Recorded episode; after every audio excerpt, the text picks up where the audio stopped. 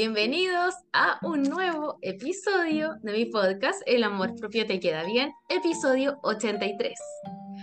Mi nombre es Danieli Plate, alias Olivia. Soy psicóloga, em, asesora de imagen, coach de imagen y en esta oportunidad nuevamente me encuentro con mi amiga hermosa, maravillosa, Javiera López. ¿Cómo estás, Javita hermosa? Yo aquí, eh, Regio, fíjate, feliz de encontrarnos. Yo aquí bien ventilada ya, ventilada, pero aquí son ahora mismo las, van a ser las 3 de la tarde. Ya. Mi amiguita no está nada de ventilada porque se viene recién levantando, porque allá son como las 8. Van a ser las 9. Exacto.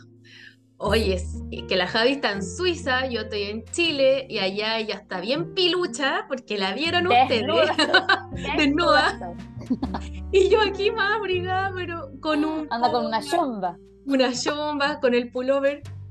Anda con una chomba y, y yo aquí desnuda. Desnuda. Oye, y. Solo con una muerta de sueño. y- Ay, Bueno, cuando salga este episodio en YouTube, ya la van a poder ver. vo- voy a salir con. ¿Cómo se llama? Con. Ay, ¿cómo se llaman estos? Difuminado con mosaico. No Con censurada. Oye, amiga, Oh. bien, estoy bien, pero estoy con cagada de calor y estoy contentita porque no, bueno, no sé, es como que estamos en tu living. Sí, amiga. Me encanta. Faltan los puros gatos. Oye, te cuento que el Arturo, el gatito de mi mamá, que ahora ya es Sí. como mío, Arture, adoptado. Arture, adoptado. Eh, no, Arture está, Adoptado de tu mamá. Sí. está para embarrar. ¿Qué le pasó? El flight salió a- un día, po, que pelea con gato. Ya, no me juzguen porque yo lo, lo tengo hace 10 años. Hace 10 años tenemos al Arturo. Y él llegó de la calle, al Arture, Arture. Y eh, toda la vida, toda la vida lo hemos tratado de tener en la casa, casero, ya Arturo no salga y no salga. No, imposible. Imposible, imposible, imposible. Callejero. La cosa, callejero, la cosa es que ahora que sale acá al condominio, de, vivimos en edificio con mi mamá. Ah, Y sale acá nomás, acá al edificio, a los jardines, que queda- es chico además. Entonces ya. Un día salió, oye, no sé qué miércoles le pasó, volvió cojo. Está cojo, hace tres días. Ay, pero se metió en una mocha. En una, mira, llegó un día acá a las 6 de la mañana a mi casa, eh, cochino, chascón, Tiene que haber andado detrás de una, de una, de una gatita. vestida. No, si es asexual, Ay, porque está está operado. O sea, está operado. Ah, Y con ya. pelos blancos de otro gato. Y cojo. Y llegó así, pero para la cagada. como- la miércale. Y ahora anda cojo el pobre. Así que ya está castigado, no puede salir más. Aunque haga miau, miau, miau, no. O, o va Ah, donde mi mamá o una acá. consecuencia. Ya, castigado. Pero no ha querido salir, ¿ah? Se ha portado bien.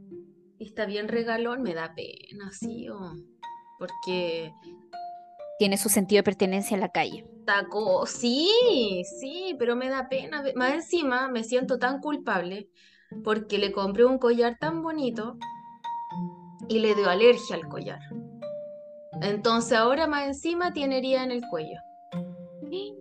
Entonces Pero- más culpable. Se lo saqué si no usar Oye, y los, per- los perritos. Los gatitos no son como los perritos que de repente como que, no sé, pues el amiguito, el hijo, le lame la herida. Como que, no sé, en este caso la Olivia le lamió la...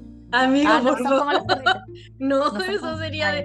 No, la Olivia lo mira y me da risa porque. Y lo mira, me lo imagino así, muy yo, así, porque la Olivia se parece a mí. Me Es imagino amiga, así mirándola de arriba abajo. Es muy chistosa porque el Arturo durmió conmigo anoche, si duerme conmigo en la cama y se pone ahí y la Olivia va y se sube a mi cama y lo mira así y como guácala y se va Ay, no y se pone al lado mío. Sí, me dan tanta risa estos gatos ridículos. Y el, el Arturo la mira nomás, así que, ay, ¿qué le pasa a esta otra? Y la Olivia bien loca. Entonces se pone al lado mío. Pero no, amiga, que le lama las heridas No, no, pero no se da en los gatos o no se da en Olivia en se particular. da, se da, pero en ellos no. No, Olivia no, es que Cada Olivia uno es se cura solito nomás. Sí, arréglatelas solo, picante. No le pidáis tanto a la Olivia.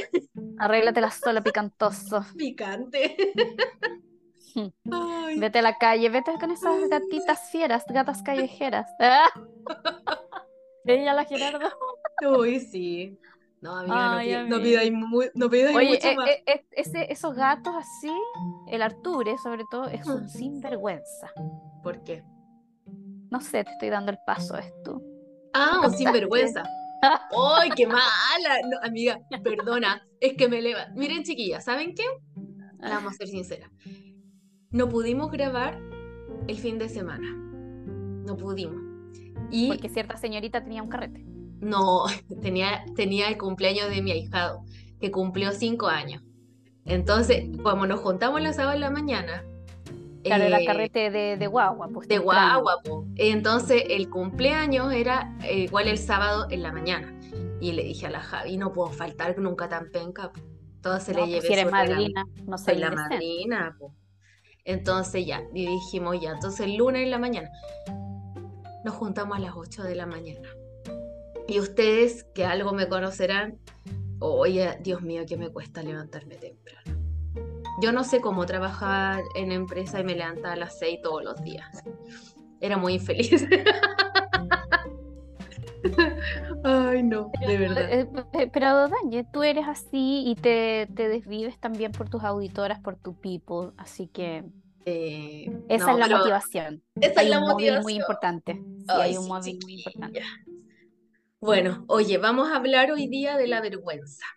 Claro, que yo ahí tratando de hacer una bandeja más o menos Amiga, no capté. y esta otra no captó nada porque se levantó temprano. Pero bueno, Amiga, vergüenza todavía vamos a hablar. durmiendo, perdóname. Em, bueno, vamos a hablar de la vergüenza, chiquillas, porque, eh, bueno, es algo que estuve tocando por historia y, mm, y yo, bueno, lo hemos visto con la Javi también en terapia y nosotras mismas hemos pasado mucha vergüenza y un poco lo hablamos en el episodio pasado cuando decíamos como lo importante que es reírse de uno mismo. Eh, claro, ahí contábamos algunas cosas. Y bueno, la vergüenza. ¿Por qué quisimos hablar de la vergüenza? Porque de repente es como algo, es como, siento que es un sentimiento un poco tabú, como un poco la culpa. Bueno, y de hecho la vergüenza y la culpa igual están ligadas. Ujú. Y es un sentimiento la culpa. O sea, la culpa, perdón, la vergüenza. Oye, perdónenme el sueño. La vergüenza. Em, y es normal, es normal sentir este sentimiento que es la vergüenza, pero en algún punto se puede volver algo patológico y algo que nos impida hacer nuestra vida normal, ¿ya? Entonces, em, ¿cuándo se da la vergüenza? Cuando nosotros sentimos que nuestras acciones se pueden valorar como algo negativo y que estamos haciendo algo mal. Y eso provoca juicios en los otros. Así como, uy, que se ve mal, uy, que se ve fea, uy, mírale la cara llena de acné, o mira que está gordita, uy, mira que baila mal, mira que...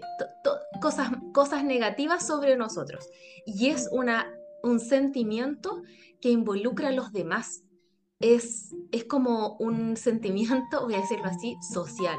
Tiene que ver con los otros, porque si yo estoy en mi casa, por ejemplo, sola, y, y no me maquillo y tengo mi cara con acné y no me he teñido el pelo y se me ven las canas, me da lo mismo. Y me, y me visto fea.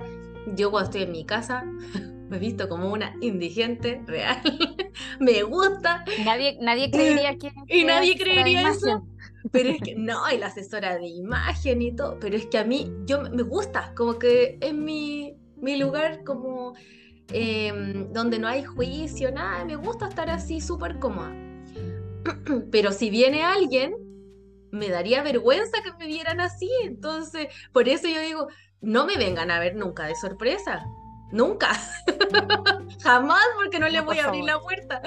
Avísenme porque me tengo que arreglar, me tengo que maquillar, me te- todo.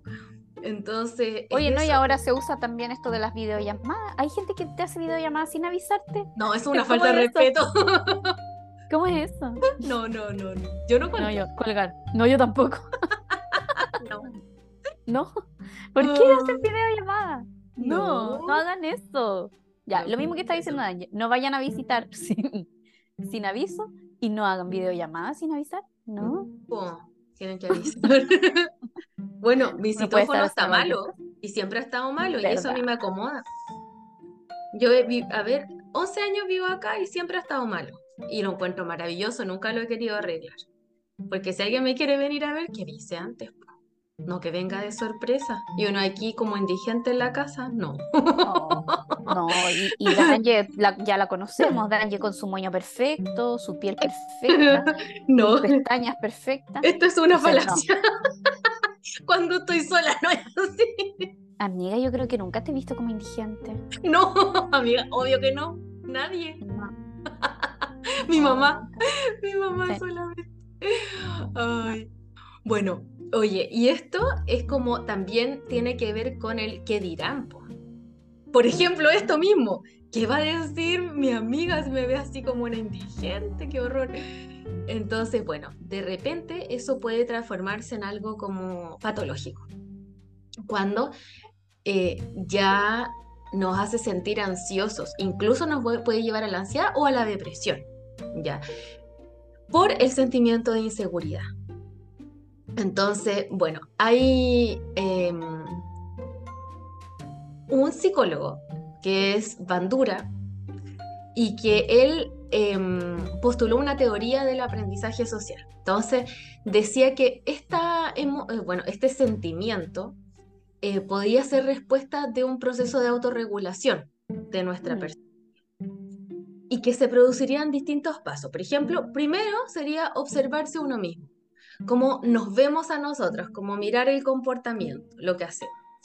Después, el juicio, o sea, compararnos con los demás, como, uy, yo no bailo tan bien como ella. Me miro como bailo y digo, "Mm, me falta, como que lo hago mal. Mm. Y después, una, una respuesta nuestra que puede ser positiva o puede ser negativa. O sea, bailo mejor que ella, por ejemplo, estamos hablando de baile, o hoy lo hago fatal, qué vergüenza, Mm. No le llego ni a los talones. Y eso me da vergüenza. Y ahí puede venir eh, culpa también, ¿ya? Si es que lo que nosotros hacemos daña a otros, ¿ya? La culpa. Por ejemplo, cuando yo conté que me da mucha vergüenza, lo voy a contar de nuevo. Aquí, anécdota. autofuna. Oh, Eh, cuando yo era, era eh, estaba, había salido de la U recién y entré a trabajar a mi primer trabajo, y mi compañero me dice, oye, Daniel, ¿me podéis meter esto al pendrive, por favor? Y yo le dije, ¿y tú creéis que soy tu secretaria? Que todavía me da mucha vergüenza. Y parece yo lo conté en la culpa. Y yo, ah, como que después reaccioné y me dio mucha vergüenza. Pero ahí, por ejemplo, aparte de la vergüenza que todavía me da, y estoy hablando de esto fue hace, habrá sido 12 años atrás, todavía me acuerdo. Me acuerdo de todo. Aparte de la vergüenza, me siento culpable porque siento que fue ofensivo. Entonces ahí viene la vergüenza, pero la culpa por el daño que le hice a otros. Y él era bueno conmigo. Si yo, ¿qué me creía yo también ser una pendeja?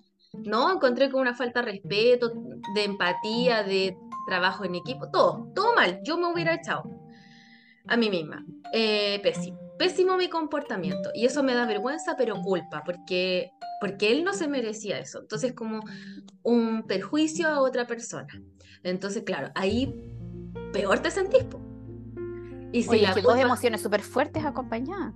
Ajá, son fuertes, son, son fuertes. Entonces, es como sentir que estás haciendo las cosas mal y peor que otros. Peor que otros, porque por ejemplo, en ese caso, eh, de hecho, ni mi jefa era así, mi jefa era súper simpática, colaborativa, y yo, una pendeja recién llegada comportándose así, no, qué vergüenza, de verdad me da mucha vergüenza eso, ¿qué hice? Mucha vergüenza, autofuna. Así Sí, que funable. Hagamos, chicas, todas, hashtag funemos a Danje. Fúnenme, Eh, oye, pero me eh, arrepiento, me arrepiento, o sea, me arrepentí hashtag seré tu secretaria. Voy a hacer un reel con eso, fíjate. Te voy a grabar y voy a hacer un reel. No, qué eso. vergüenza, amiga. Teatro. No, Oye, pero es heavy lo que estáis diciendo porque nosotras también lo hemos hablado en otros episodios, justamente esto que, viene de, aprendizaje social y que tiene que ver con cuánto me comparo yo con otros. Y es es súper importante eh, cuando uno está haciendo, por ejemplo, terapia y justamente ve, bueno, ¿de dónde viene esta emoción?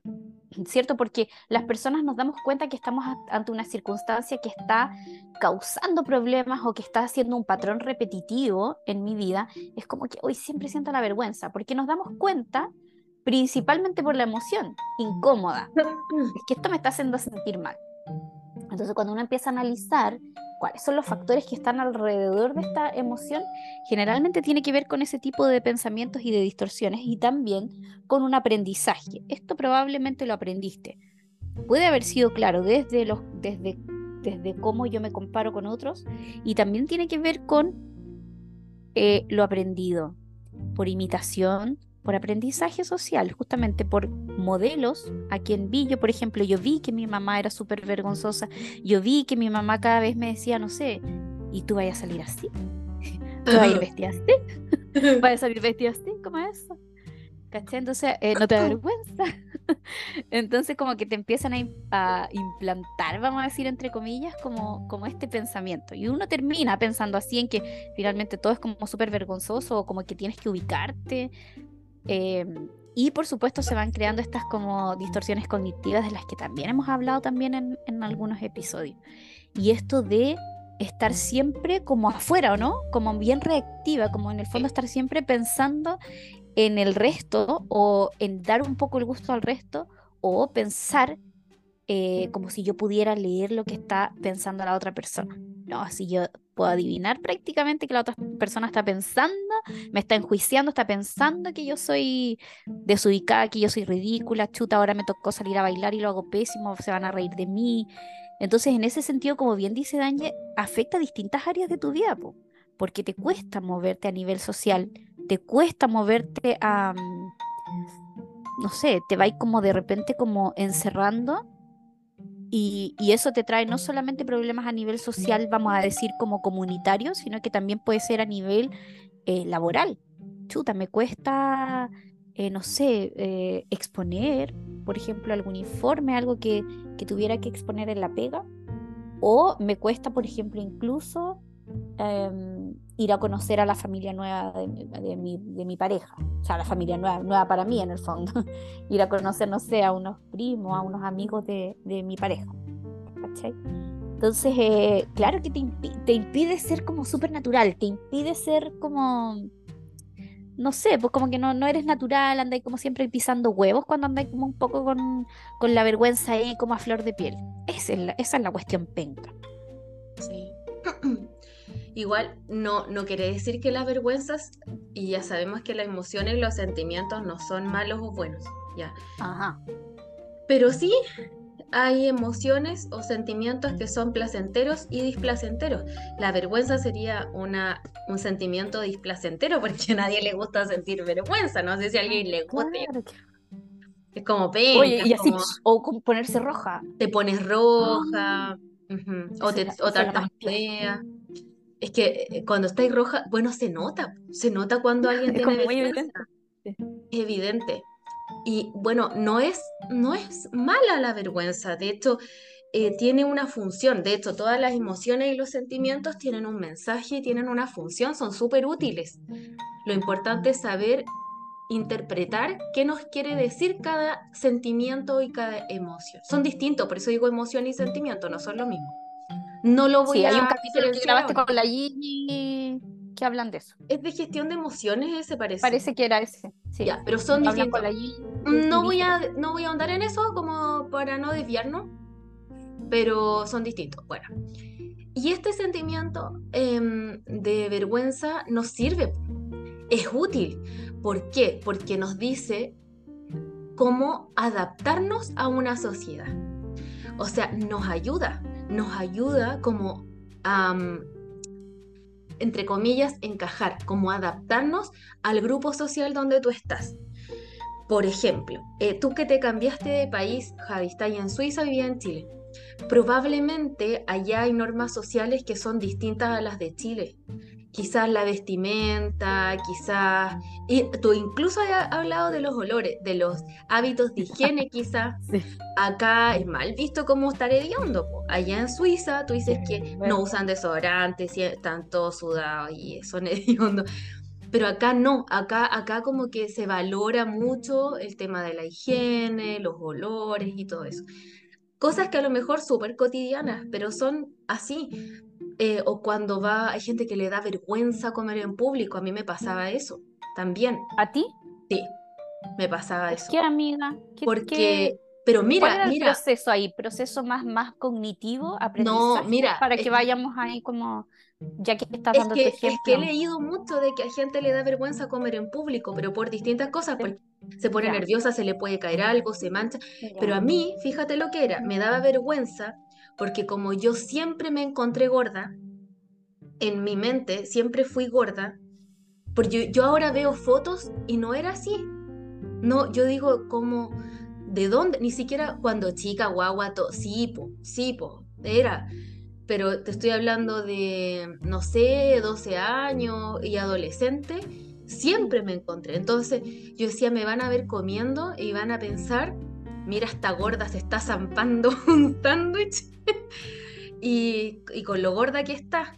Entonces me daba mucha vergüenza. Yo no podía comer en público porque me daba vergüenza que pensaran, "Uf, y ahora va a quedar más gorda. Y con lo gorda que está. Eh, entonces me da, me da vergüenza. Ahora no, amiga, ya lo he superado. Eh, siempre lucho con lo mismo, pero cada vez es como que me acepto más, me quiero, eh, no me da vergüenza. Hemos comido juntas nosotras, como con mi amigo. No, no me da nada. Pero hasta como adolescente, yo te diría, sí, sí, me da mucha vergüenza. No comía, de hecho yo en el colegio comía en el baño, en la colación. ¿Cachai? ¿Por qué? Porque no van a decir, mira, esta guatona ya está comiendo y... así, o sea, yo totalmente pensamientos negativos sobre mí y sobre el juicio que podían tener los otros sobre mí. Así es. Ahí yo diría que sí ya se estaba convirtiendo en algo patológico porque me limitaba y ahí está como la diferencia y vamos a hablar de cuándo se convierte en patológico, pero cuando te limita a hacer ciertas cosas y a desarrollar tu vida normal, ¿cómo era posible que en el recreo yo no pudiera comerme una colación como todos los niños? No, yo iba y me encerraba en el baño porque me daba vergüenza. Y otras cosas más. Pero es como, es como el sentirte indigno, como el sentimiento de indignidad, de que no eres Sí. digno de algo. Pero si sirve, la vergüenza sí sirve. O sea, pero por eso hay como una línea, un límite entre que sirve y un límite en que es patológico. Y sirve para adaptarte a un grupo social. Y es súper bueno porque nos regula. Imagínate que nadie tuviera vergüenza, anduviera, anduviéramos piluchos Tanto en el la calle. pilucho. O que o encontré, encontré guapo a un gallo, entonces voy y le, le doy un beso en la calle. O no sé. Em, no Yo lo he hecho. Amiga, Ah. vergüenza. Eres una sinvergüenza. No, el, el de la disco, pues, cuando salí contigo, ahí fui sin vergüenza. ¿A cuándo? vi, lo agarré a beso. Esa vez que fuimos a la disco, pues, Ah, no, tú eres una ese sinvergüenza. moreno. Es que no, la Javi no tiene vergüenza. No Es tiene vergüenza. muy- Porque a mí, como tú te No lo podía- agarraste a beso, a mí me hubiera dado vergüenza hacerlo. ¿Verdad? ¿En serio? Ahí había "Esta petting, otra". sobajeo de un todo. No, de, de un Sin todo. ninguna vergüenza. De un todo. Y ahí, ahí no había aprendizaje social, ahí no había No, metacognición, es que a la no Javi se le olvidó que había gente alrededor y esta otra, un Ahí no está escándalo. No, Ahí no estaba pensando en el otro. Cero No. empatía con el resto de la gente, cero empatía con mi amiga, nada. Métale nada. beso ahí con el otro, con un pelado. No, Es que eso, pero a mí, a mí eso me da vergüenza, pues amiga. Me da vergüenza, mucha vergüenza, como que no lo haría. Me da vergüenza ser tu amiga. Me da vergüenza, yo no ando con esta otra, mira la caliente. Métale beso con ese gallo. Entonces, no, pero es como asumir las reglas del lugar donde tú vas. eh, es importante, es importante porque es como adaptarte, es como el dicho, al lugar que vieres, haz, ¿cómo? Al lugar que fueres, haz lo que vieres. ¿Cómo la cosa? Al lugar que fueres, ¿Ya? lo que vieres. Es como donde vayas ¿Qué conjugación? ¿En qué idioma es esa conjugación? Ay, qué sé yo, amiga. Español. No me... Pésima con los dichos, pero la gente entiende. ya, al lugar em, que fueres.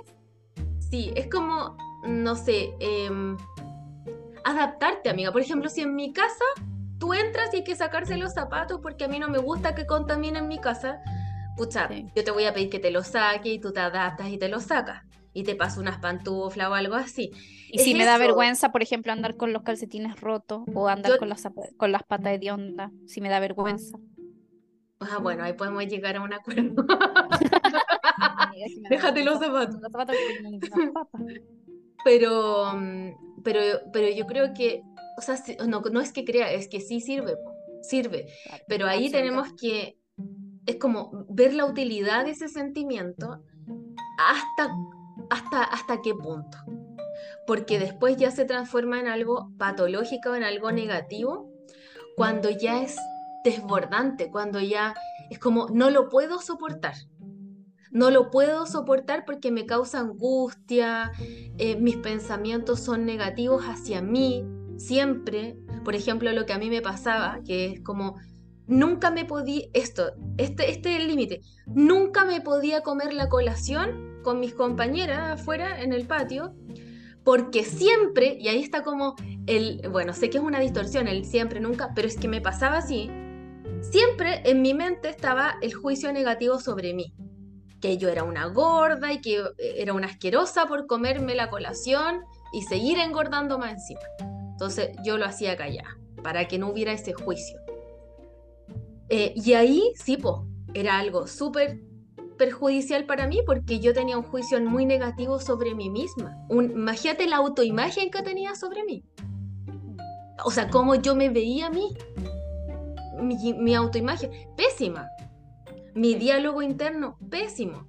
Y a lo mejor mis compañeros están ni ahí, po. Nada. Quizás me iban a pedir colación. ¿Cachai? Sí. Eso. Sí, de hecho es lo más probable, que ni siquiera hayan estado pendientes de ti. Para nada. Eh, Danje, ¿y esto cómo? Porque estamos hablando de una, de una niña, estamos hablando de... Y, fíjense, chicas, que también lo hemos hablado en otras ocasiones, que Danje está tocando un punto súper importante que tiene que ver con esta distorsión cognitiva o con, cuál es el, el diálogo interno o qué es lo que yo me digo a mí misma y en el que yo estoy em, tocando una tecla muy sensible que tiene que ver con mi autoimagen. Autoimagen y, auto, y, mi autoestima también, que, es, que lo hemos dicho, son pilares fundamentales para yo poder tener una seguridad personal más bien sólida. estamos hablando de cimientos para tener una, una seguridad personal sólida. Y es heavy lo que estás diciendo porque estamos hablando de una edad y aquí volvemos a esto de, cómo se van forjando o cómo uno va alimentando estas distorsiones cognitivas que después nos acompañan de por vida y que uno termina siendo adulta pensando como pensaba cuando tenía 12 años. ¿Cachai? Siendo que em, te emancipaste, eh, ya se supone que has vivido ciertas libertades también en tu vida, a esta edad adulta ya también se supone que has pasado otras circunstancias quizás igual o más difíciles que esa Em, se ha ido eh, también cimentando, a la edad de nosotras por lo menos, eh, también otro componente de la seguridad personal que es, por ejemplo, las competencias sexuales. ¿cachai? Entonces, como ya haber experimentado también otras, em, otros, otros ámbitos también de, tu cuerpo, que no, que no era solo comer, también tú tienes, has visto que tu cuerpo te sirve para bailar, has visto que tu cuerpo te sirve también para, por ejemplo, tú que trabajas con asesoría, que trabaja, trabajas con asesoría de mm. imagen, también para, para llevar esas prendas que nos hacen, nos dan cierta seguridad.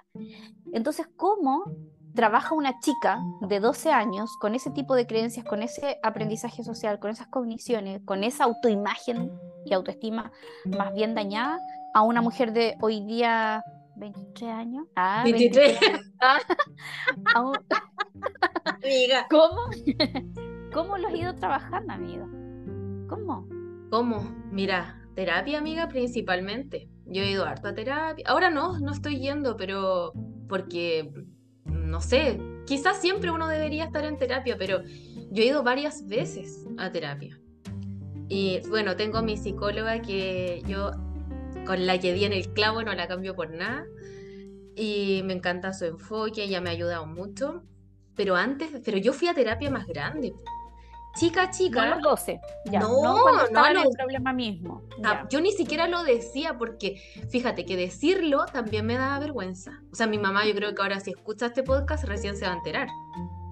Ok. Claro, Pero- era algo de que no hablabas también por vergüenza. Yo no lo decía por vergüenza. Entonces nadie sabía. Nadie sabía esto, ni mi mamá, nadie. Entonces, claro, ahora se va a enterar. Pero estoy bien, mamá, ya pasó.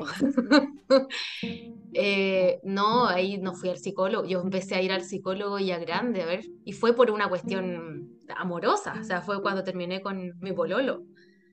Pero Claro, no era por este tema en particular, pero al terminar No. con tu pololo, claro, empiezan a salir también est- estas como, como, como heridas que finalmente igual tenían que ver con esos cimientos de la seguridad personal.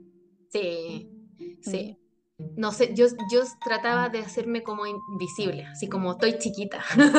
trataba de hacerme invisible, de no, de no verme. Em, y después ya de grande, es que yo creo que uno va madurando Mm. No sé, la verdad no sé cómo fue el proceso, amiga, pero ahora no, hay, hay, hay pocas cosas que me dan vergüenza y cosas que yo me río mucho de mí, lo que decíamos la, en, la, en el capítulo pasado. sí. Y sabes algo que yo también he dicho en el episodio, en otros episodios de, de este podcast, es que uno no es tan importante, fíjate, porque uno se cree tan importante que todos están pendientes de ti y tú crees que como que el spotlight, como que todos están mirándote, como si tuvieras un foco blanco y tú estuvieras en un escenario, así tú te sientes. Como que Mm. todos están pendientes de mí. Y la verdad es que tú no eres tan importante. Tú no le importas tanto a la gente como para fijarse si te comiste un Super 8, un Chowman o algo en el recreo o no comiste nada. A nadie le interesa. Lo único que le interesa probablemente es ver que estáis comiendo para pedirte. Eso. Pero Sí, no puede ser una posibilidad. Sí, no sí, para juzgarte, hoy mira, está comiendo de nuevo, mira todo lo que come. A nadie le interesa eso. Y yo creo que como que, mm, bueno, de hecho vamos a hablar también de las técnicas de cómo poder superar esto, ya más, más al final. Ok. Pero yo creo que eso fue lo que hice, como tratar, y sin saberlo, porque yo era una niña, tratar de exponerme. Y eso, eso fue lo que hice. Porque de hecho lo que se recomienda en terapia es exponerte, de a poco, en ámbitos seguros. Y yo me empecé a exponer, por ejemplo, con el baile. Y empecé a salir en todos los bailes que podía.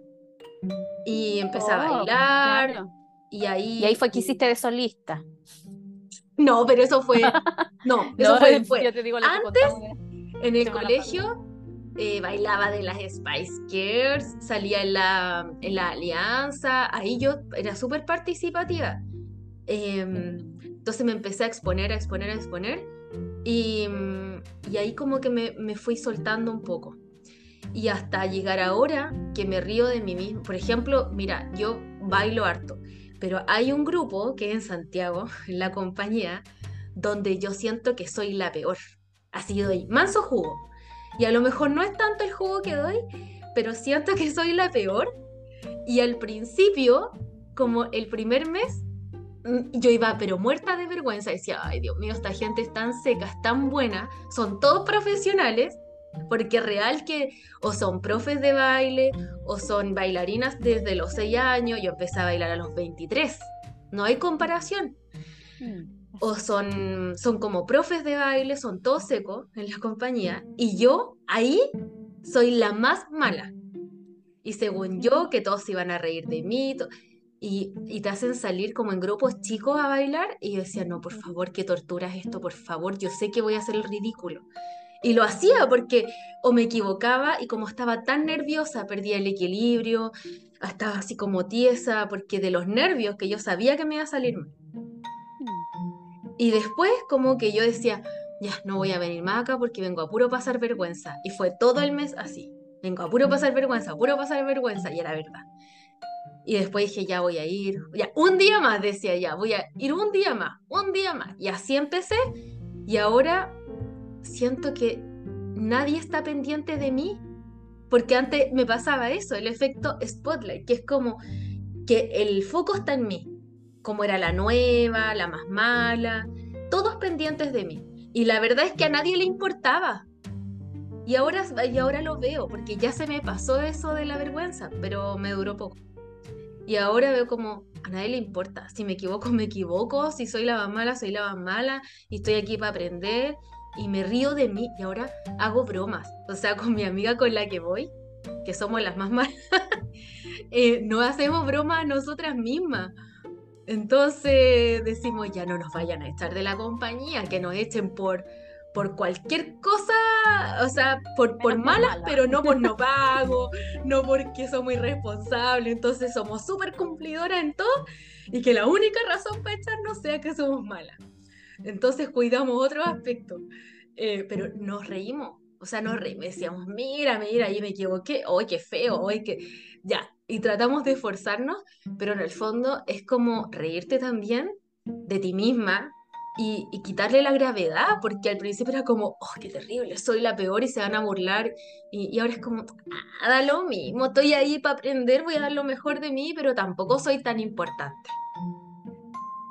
Y eso es como exponerse. Y, y, ahora ya llevo, no sé cuánto llevo, como, creo que este es el tercer mes.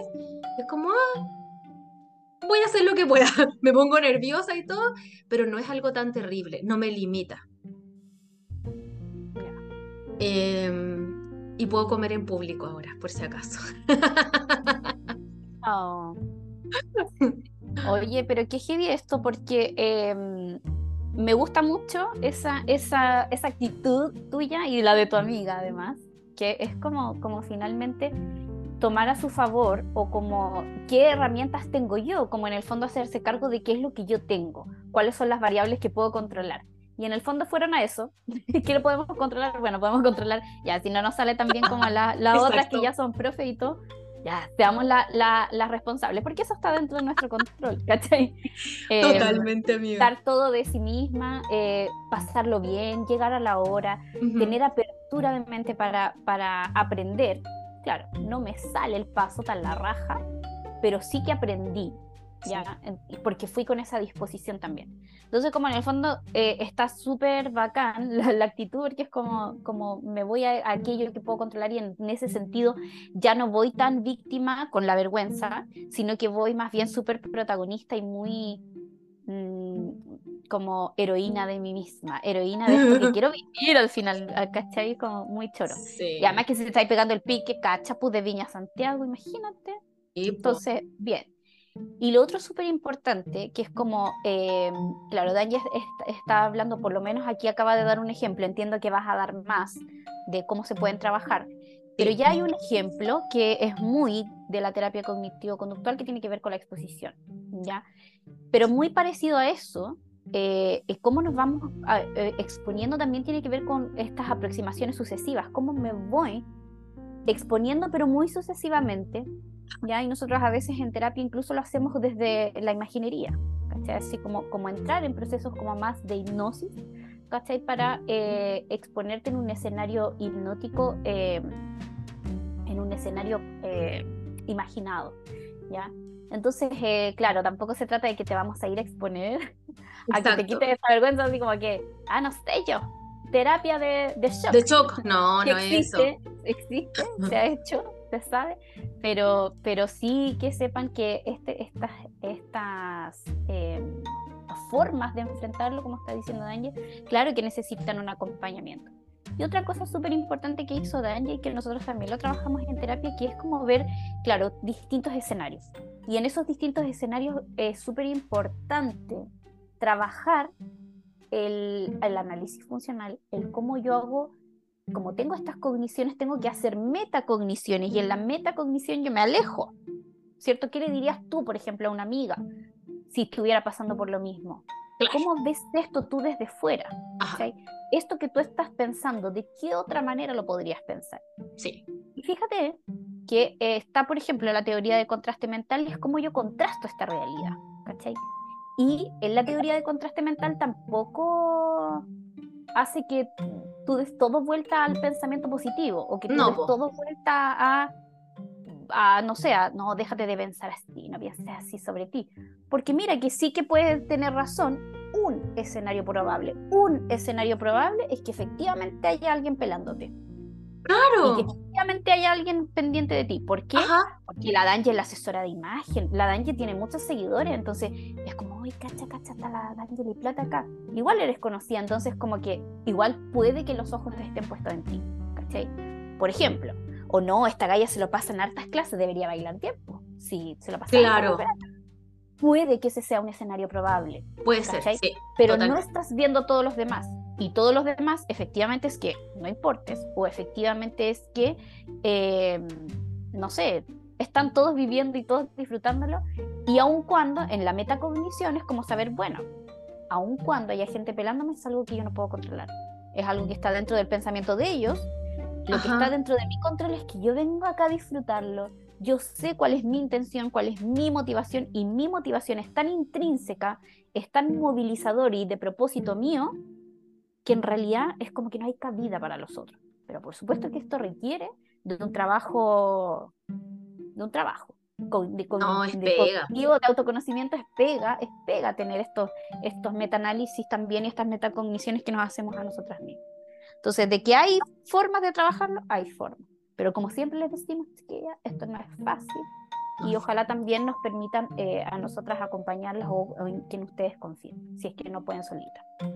Eso. Bueno, veamos al tiro entonces las formas de cómo trabajar la vergüenza cuando ya se transforma en algo que es desbordante, que nos molesta. No esta vergüenza que nos sirve para autorregularnos, ¿ya? La cargada. Sino que la vergüenza venga, así como mm, el sentimiento, el sentimiento displacentero. Y bueno, lo primero es aceptarnos. O sea, veamos, y como tú bien decías, Javi, no se trata de, y yo siempre le digo a mis pacientes, no, porque claro, el pensamiento catastrófico, negativo sobre ti mismo está súper presente. Entonces tampoco es que hoy ahora positividad tóxica. Oye, todo positivo, tú podí. ¿Cómo es? Bueno, tú podí. Bueno, tú podías. Sí, y tú, todo Sí. bien, perfecto. No, tú eres perfecta, lo haces. No, si no es eso. Pero vámonos a un escenario realista. Porque es imposible que tú seas mala en todo, seas horrible, fea, mala, mm, penca. No, es imposible.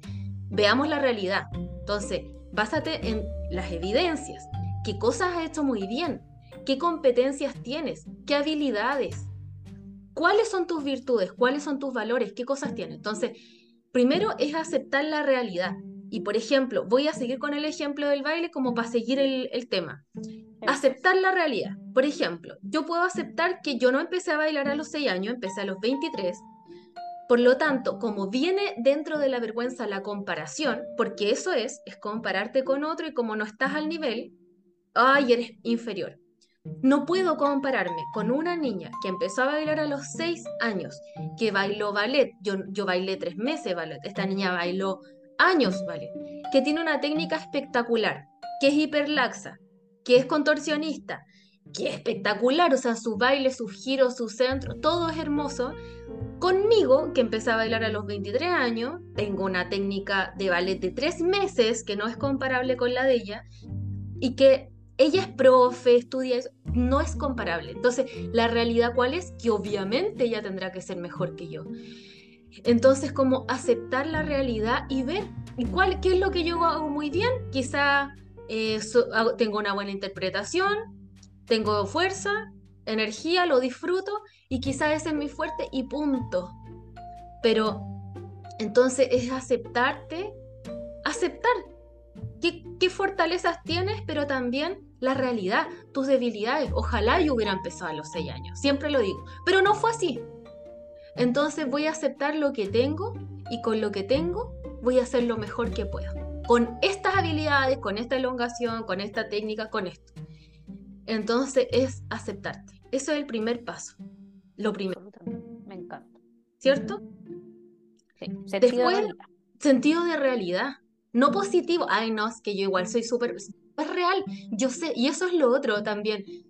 Eh, es como, yo sé que no soy la mejor. Y lo acepto. Yo sé que me falta todo esto y también lo acepto y lo trabajo, pero es como verte con ojos de realidad. Mírate de afuera, como decía la Jai. Mírate ¿Y cómo lo puedo mejorar? Y claro, y lo que dice Dani es como cuando yo acepto incluso esto que mm, es una debilidad o que, puta, yo sé que quizás con este profe o en esta danza se necesita, no sé, saber giros. Sé que mi debilidad quizás son los giros. ¿Es algo que está dentro de mi control mejorar? Y Dani ya sabe que sí, y por eso es que toma todas las clases que toma también. Claro. ¿cachai? Porque tú quieres mejorar y te preocupa, te ocupas en el fondo de, de eso que sí es susceptible de mejorar. ¿Qué es lo que no puedes mejorar? Es que ya no, no, no, eres la de 23 años, ah, que tiene 6 años, o sea, como 12 años de, estudio en, claro. en danza clásica. No, pero ¿qué es lo que puedo mejorar? Bueno, puedo mejorar mi línea, puedo potenciar mis recursos, mis fortalezas, que son justamente la interpretación, eh, sé que este profe siempre pide dos giros, voy a sacar uno impecable, pero así, voy a terminar, pero con la máxima interpretación y actitud y tal. Entonces siempre mejorar lo que se pueda mejorar. Y otra cosa también es trabajar el, eh, el que dirán. Es como la necesidad de aprobación. Eso yo lo trabajo un montón en terapia, casi, casi con todos los pacientes, porque se ve muchísimo en el tema de autoestima. Eh, entonces, trabajar en deshacernos de la necesidad de aprobación.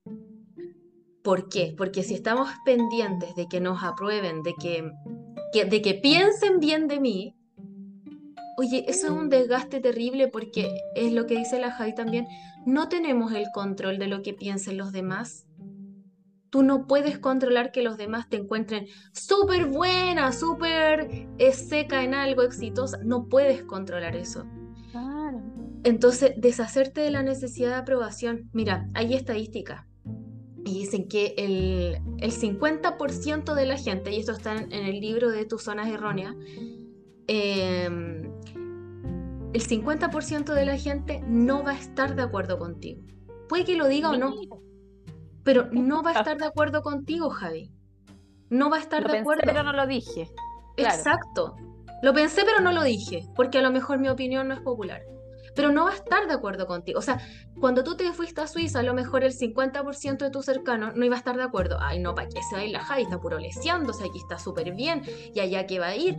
A lo mejor no te lo dijeron pero lo más probable, y según la estadística, y ahí lo pueden leer en ese libro, el 50% de la gente no va a estar de acuerdo contigo.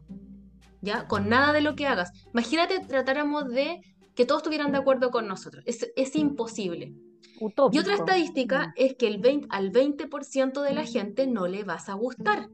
O sea, yo subo un video bailando, por ejemplo, a Instagram y me comenta un porcentaje de personas pero al 20% de los que ven ese video les carga, encuentran que, uy, qué feo, qué mala técnica, uy, qué mal, qué mal giro, que está bien.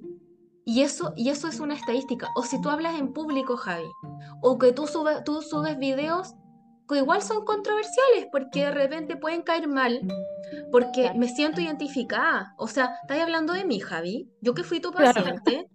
O sea, de verdad, hay gente que se ríe, que lo encuentra divertido, pero lo más probable, y según la estadística, eh, las investigaciones, es que el 20% de la gente no, no le va a gustar lo que tú subes. Y tú no le vas a gustar y le vas a caer mal. Y eso es algo que cuando yo lo supe me alivió tanto porque yo decía, está bien, al 20% de la gente le voy a caer mal. Y es normal, está bien, no le va a gustar mi baile, cómo hablo, como mi pelo, cómo me visto, el podcast, está bien, es normal. Y tú te tienes que rendir ante esa estadística porque si tú tratas de favorecer a ese 20% y cambias algo, a otro 20% no le vas a gustar. Ajá. Oye, y dejas de ser tú, dejas de ser auténtica, dejas, o sea, de algo que, has estado como trabajando durante tu vida, vas a perder autenticidad, vas a perder eh, tu esencia finalmente. vas a perder tu esencia. Y no se trata de que, ah, entonces no voy a mejorar. No, si tienes que mejorar siempre. O sea, de hecho el ser humano tiene una, mm, eh, un impulso, un impulso que nos lleva a ser mejores dentro de nuestro ámbito, pero no enfocado en el que dirán porque es imposible gustarle a todo el mundo. Es de verdad imposible, imposible, imposible, imposible, imposible. Ni Chayanne le gusta a todo el mundo, ni Chayanne. Entonces, hay que dejar de intentar complacer a todos, ¿ya? Eso. Ahora, también importante eh, que nosotros nos demos cuenta de que, qué cosas nos dan vergüenza, qué nos genera este sentimiento displacentero. Por ejemplo, eh, el hablar en público, el bailar en público, el conocer gente del, del, sexo que a mí me gusta. Por ejemplo, en mi caso, conocer hombres, ponte tú. Me da vergüenza o me da... ¿Qué me da vergüenza? Como saber qué, qué cosas, porque ahí es donde nosotros podemos enfocarnos en el trabajo. En el trabajo.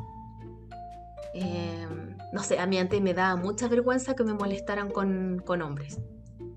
Es como, ¡ay! Te está mirando. Y yo me ponía roja. Me daba mucha vergüenza, era terrible. ¿Pero qué va? Eh, hasta grande, po. Hasta grande. Pololo. Tiene El pololo. pueblo, oye, sí, qué, qué incómodo, qué incómodo. Me daba mucha vergüenza. Entonces, como ver qué te genera vergüenza. Y hablar en público no me daba vergüenza. Pero eso sí me daba vergüenza. Entonces, ¿qué te da vergüenza? Em, ¿Para qué? Para que te enfoques en trabajar en eso. ¿Y qué hay de fondo? ¿Qué hay de fondo que te da tanta vergüenza? Eso. Y ahí está como lo que hablábamos antes, o sea, para poder hacerte ese tipo de preguntas, o sea, tu diálogo interno, vas a poder llegar a respuestas de calidad en la medida que tú te hagas preguntas de calidad. Claro. Y hay mucha gente que tiene mi, a ver, no, no sé si es miedo la palabra, pero no, les cuesta mucho escucharse, tener estos momentos de hacerte estas preguntas porque, una, no siempre te gustan las respuestas, ¿cachai? Porque nos movilizan muchas cosas, nos movilizan acordarnos que en realidad esto yo lo aprendí o me acabo lo que hablaba recién Daniel y lo que yo le pregunté, pero ¿qué fue lo que te hizo salir de eso? La verdad es que no sé si fue un proceso, ¿cachai? Empezar a mirarse para atrás y, y, y, cuando le preguntamos, ella dice así como que heavy que yo me quería hacer chiquitita, que heavy que yo quería como, como Desaparecer. desaparecer. Mira a lo que llegó habiéndose preguntado, ¿ya?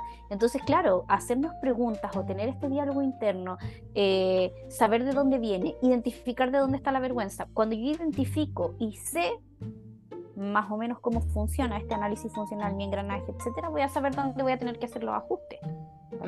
Y los ajustes, lo siento, pero no se pueden hacer en lo externo.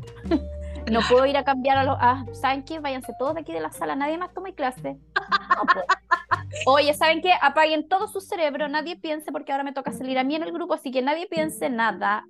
Imagínate. Nadie piense nada, nadie me Nadie mire. piense nada, nadie me mire, nada.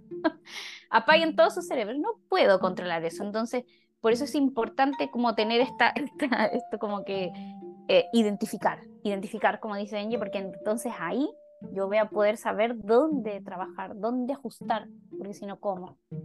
Y obviamente el ajuste ojalá siempre esté centrado en lo que puedes controlar. ¿Sabes qué, Javi? Em, esto como que lo puedo asociar también a una creencia irracional, que es el debo ser eh, perfecto y competente en todo lo que emprendo. Así dice la creencia. Y esto de la perfección y la competencia, la competencia de ser competente, ¿ah? de ser hábil, ser bueno en lo que hago, eh, es una creencia irracional porque esto yo lo he hablado también, por ejemplo, yo lo tenía harto, del debo ser, es así dice, debo ser indefectiblemente perfecto y competente en todo lo que emprendo. Y la verdad es que no existe la perfección. ¿Qué es la perfección? ¿Qué es? No existe. Entonces también tiene que ver con eh, dejar de criticarte tanto, dejar de tener estándares tan altos y a veces imposibles de cumplir, porque no son realistas, y de nuevo vamos a la realidad, no son realistas. Por ejemplo, querer eh, exponer como eh, un expositor de las charlas TED. Pero ¿por Uy, que no me duela ni la guata ni nada. Y no, y así bien seco y que en 20 minutos digáis, pero un discurso hermoso, motivante, y, mm, y con fundamento, pero, pero ¿cómo tú pretendes ser un, una persona que habla como en las charlas TED si nunca te has expuesto tampoco a ninguna charla, ni, ni has hablado en público y no tienes la experiencia? Y es como también compararnos con nosotros mismos y no con otros. Em, porque, porque no tiene, la verdad es que es inútil la comparación. Y fíjate que en, en varios textos que he leído, de autoestima, en, de, de, felicidad, de tus zonas erróneas también, hablan de la comparación como algo inútil. Porque si tú te comparas hacia arriba, por ejemplo, con alguien más, suponte que yo quiero hablar en público, pero me comparo con estos de las charlas TED, yo me voy a sentir súper inferior porque yo no hablo como ellos. En 20 minutos no alcanzo a decir lo que quiero decir, no motivo como ellos, no engancho a la gente, soy fome, me pongo nerviosa, me pongo roja, tartamudeo. Pero si yo me comparo hacia abajo con alguien que está en peores condiciones que yo, suponte con un compañero de trabajo que tuvo que exponer en una reunión de directorio y se puso súper nervioso, se puso rojo tartamudeó y después se tuvo que ir a vomitar porque estaba demasiado nervioso y no pudo terminar la, la presentación. Si yo me comparo hacia abajo, también es inútil porque, porque me voy a sentir culpable. Y como yo tengo más recursos que esa persona, ¿cómo no voy a ser capaz de hacerlo mejor? Mira el pobrecito todo lo que le pasó y todavía sigue yendo a trabajar después de esa vergüenza tremenda y yo cómo no lo voy a hacer y viene la culpa. Entonces, es inútil, te tienes que comparar contigo mismo, no con otros, ni hacia arriba ni hacia abajo. Entonces, y, lo otro que también es importante es quitarte la importancia y la gravedad. Mira, en lo personal, también a mí me pasó cuando yo me empecé a reír de mí misma y a verme como alguien no tan importante, me relajé. Por ejemplo, si yo me equivoco en el baile, eh, me puedo reír de mí. Mira, y veo el video, mira, ¿qué es eso? Y yo misma me burlo. ¿Qué es eso? ¿Qué es esa pierna? Mira, es cero musicalidad y como, ¡ay, pero qué horror! Y yo me río, pero, pero realmente, o sea, es como algo genuino. No de burla, no de autobullying, pero sí de, de reírme de mí misma o cuando, no sé, em, expongo en público y me equivoco, se me traban las palabras. Y también algo que sirve mucho, para que lo tengan en cuenta, es decirlo, es exteriorizar la emoción o el sentimiento o lo que te pasa. Por ejemplo, si tú vas a hablar en público y te da mucha vergüenza, tú puedes decir, hola chiquillos, bienvenidos, eh, no sé, a esta charla. Y les quiero decir que estoy súper nerviosa, pero voy a hacer lo mejor que pueda. Primero vas a empatizar con el público y segundo, te sacas una tremenda carga de energía que tienes acumulada. ¿Por qué? Porque te vas a poner más ansiosa al pensar que no se te tiene que notar que estás nerviosa y al tratar de tapar eso, te vas, te vas a sentir aún más ansiosa. Entonces decir, sabes que estoy súper nerviosa, pero ya voy a tratar de hacerlo mejor. O cuando voy a bailar como, ay, qué terrible, ya estoy muy nerviosa, pero voy a dar lo mejor de mí, pero, pero estoy muy nerviosa me duele la guata. Exteriorizar eso ayuda mucho a sacar la energía. Y el otro empatiza contigo también. Dice, ya, no importa, aquí todos te apoyamos, tranquila. Pasa, ¿o no? Sí. Sí. Em, había algo que, que sí, que depende, pues, no sé, yo también creo que depende, depende de las circunstancias, depende del contexto, em, no sé, como de repente sí puedes admirar y tomar cosas de otros que te pueden servir. Esto, mira, lo puedo tomar para mí, lo puedo, no sé.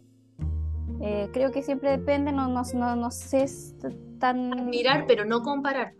Porque tu historia, tu contexto es distinto. Es como Javi, si yo me pusiera a comparar Chile con Suiza. No puedo comparar las calles, la limpieza. Es como, o sea, busquemos un ejemplo como una inspiración pero no una comparación, porque socialmente son distintos, culturalmente, económicamente, o sea, obviamente que aquí va a ser mucho peor que allá. Y yo no, no quiero decir, pucha, sí estoy viviendo en un país miserable, sino que qué podemos adoptar de allá que nos sirva. Inspiración, no comparación. Claro, pero el sur de Chile es hermoso. Es muy, es, como, es como acá. Ah. ah. No, el sur de Chile sí, la gente es muy, muy, ¿cómo se puede decir? Como muy empática, muy, todos se conocen, todos se ayudan, entonces eso es bonito, sí. Sí. Es extraño el sur de Chile. Ah, extraño el sur de Chile. Sí, pero que es, qué bonito, entonces hay, hay, hay hartas formas. Se puede, chiquilla. Y lo otro, lo como para la vergüenza. terminar, como exponerte, lo que también ah, decía la Jai, como eh, me gustaría terminar con esto, sí, porque exponerte gradualmente y es como una exposición, yo le digo a mis pacientes, en un ambiente controlado.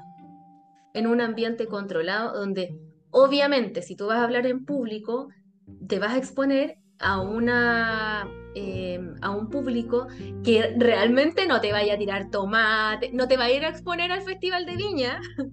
si eres humorista, si estás ahí empezando, como tu hermana, tu hermana hace stand-up. No, ¿por qué no empezáis en pubs chiquititos? Primero con la familia. Ya, total, la familia no te va a tirar tomate. La familia a lo mejor te va a decir, pucha, ¿sabéis qué, Dani? Podéis como, este chiste como que no, no es tan chistoso. Podríais como, no sé, cámbialo un poco. Ya, bacán. Después se va a ir a exponer a un restaurante con 30 personas. Después va a ir a un pub, a lo mejor con 40. Bueno, ya ahí la, gente a lo mejor puede ser un poco más pesada porque está con trago, ya. Y así se va a ir exponiendo un poquito más cada vez, hasta a lo mejor llegar al Festival de Viña donde ya esté mucho más segura. Y si bien no vamos a controlar al público, ella va a poder controlar qué hacer con esa situación. O sea, en, si me pifian, ¿qué hago? Ya sé qué hacer. Y tengo mi autoestima más fortalecida, no me voy a quedar en blanco, no voy a tartamudear, no me voy a enojar, lo voy a tomar de una buena forma y voy a saber qué hacer. Pero si voy como primeriza y me expongo al Festival de Viña y me empiezan a pifiar, probablemente va a ser va a ser un fracaso, porque yo no voy a, no voy a tener fortalecida mi autoestima, incluso eso te puede llevar hasta una depresión, porque no sabes cómo manejar la situación. Y no es que la gente sea mala, es que ¿qué, qué vas a hacer tú con eso? Como aquí tenemos la, el ejemplo de la Laila, Laila Roth, esta humorista que le fue mal, una argentina, pero que ah, ella te ganó a la gente, después vino a hacer show porque fue muy tierna, muy simpática, muy empática, muy humilde, distinto a la Belén Mora, que tuvo otra actitud. Entonces también aquí yo no quiero entrar en ninguna polémica ni está en primer plano, ah, pero es como ver cómo, cómo lo tomaron una persona como con mucha experiencia, que ya a lo mejor se había trabajado harto, a una persona que a lo mejor no estaba tan preparada para eh, el, el no éxito o el fracaso, mm. Entonces, como exponerte de a poquito a situaciones para tú prepararte. Entonces, eso, eh, siempre en ambientes controlados, hasta llegar a un ambiente que quizás pueda ser un poquito más eh, poco controlado, como el Festival de Viña, por así decirlo, como una charla grande o en términos de baile en un teatro, qué sé yo. Mm. ¿Cierto? Sí, y ahí está lo que decíamos, que no siempre es como, ah, distorsiones cognitivas es lo peor que te puede pasar. a lo mejor de repente te puede servir tener un poquito de vergüenza justamente para saber qué cosas puedes controlar. Si me pongo en este peor escenario, mira, es un obstáculo para mí, sé que es un obstáculo. Perfecto, hagamos un plan para ese obstáculo, pero no es como, oh, déjate de ponerte el escenario más negativo. Si, si te pasa, puta, si siempre pensáis así, bueno, hagamos algo con eso, ocupémoslo a nuestro favor, ¿cachai? Ese obstáculo Exacto. a nuestro favor. Y lo otro del tema del manejo de variables es súper importante porque muchas veces uno habla de las otras personas, por ejemplo, los mismos charlas TED que tú habías puesto como ejemplo. Eh, que lo hacen bien, o claro, es que ellos tienen años, o las bailarinas, no, es que nació con talento. Mira, lleva menos años que yo, pero nació con talento la cabra, no sé. Em, entonces sí, sí que puede pasar eso, es como cuando uno habla un poco como de la, no sé, de la buena suerte, hoy qué suerte que tenga y no sé qué. Mira, sí, pero hay realidades que nosotros podemos crear. podemos crear un poco más de realidades si es que nosotras sabemos conocer las variables. Para poder conocer las variables tenemos que autoobservarnos, necesitamos hacer estos metaanálisis, en metacogniciones, necesitamos observar cómo se, se comporta esta emoción de, y este sentimiento perdón, de, de vergüenza, cómo se, cómo se comporta, cómo me comporto yo, cómo es mi conducta, cómo es mi pensamiento. Necesito saber cómo funcionan las variables para poder saber cómo las voy a manejar. ¿Cómo puedo dar vuelta a esto? ¿Cómo puedo planificar para que sea, sea mejor? Y fíjate que, ejemplo, no sé, si yo voy a lanzar una moneda, caro sello, Dani, caro sello. Caro sello, no sé, pues, hay 50 y 50 de probabilidad que salga para un lado o para el otro, ¿cachai? Pero si yo manejo las variables, por ejemplo, alguien sabe, hay un tirador de moneda que es experto, alguien sabe, no sé si el viento eh, juega a favor para la moneda, si alguien sabe de física y sabe cuánta fuerza tiene que aplicar para que la gravedad caiga, actúe de cierta manera, te fijándose, en el fondo es como yo puedo manipular las variables cuando yo conozco cómo se mueven esas variables que mantienen cierto patrón. Entonces necesito aprender a observar esos patrones, a observar cómo funciono yo ante ciertos escenarios, contexto, ambiente, cómo funciona mi emoción y esta, esta, vergüenza se comporta en todos los contextos igual. Yo me comporto siempre igual, pues en ciertas ocasiones. Entonces, en el fondo, cuando yo conozco cómo funciona el patrón, entonces puedo empezar a jugar con esas variables e ir probando si las muevo diferente, qué pasa. Pero necesitan un proceso, chiquillas. Así es. ya, pues, ¿estamos?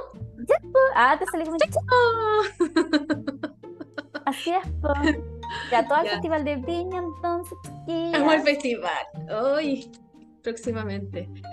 Bueno, em, chiquillas, la Jais tiene que ir a atender, así que eh, nos despedimos.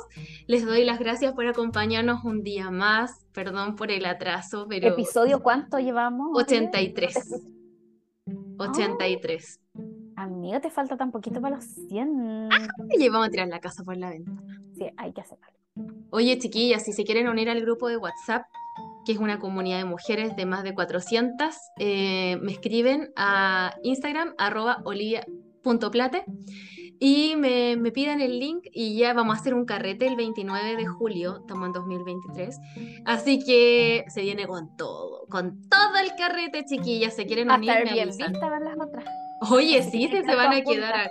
Vienen de, hasta de, mira, vienen del sur, vienen del el norte, vienen de Santiago, así que a Viña, así que va a estar pero fire on fire. Me encanta, qué hermoso. Sí, amiga. Oye, y acuérdense de poner reseñas, estrellitas al Spotify.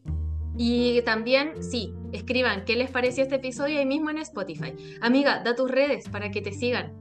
Oye, síganme, sí, en javilopez.actitud. Así que ahí vamos a también. En Instagram. Les voy dando. Eso es en Instagram. no tengo página web, chiqui. Algún día. Algún día. Y la Javi da terapia, así que le pueden pedir terapia psicológica. Eh, eso, ¿cierto, amiga? Individual y grupal también hay, así que... Espectacular, espectacular. Nada más por ahí. Ya pues chiquillas, nos vemos en un nuevo episodio. Gracias por acompañarnos un nuevo día. Las queremos mucho. Les mando un beso enorme y sugiérannos temas, por favor, a mi Instagram, olivia.plate, y los vamos a tocar aquí con mucho gusto. Un besito, las amo. Besitos, chicas. Chao, chao.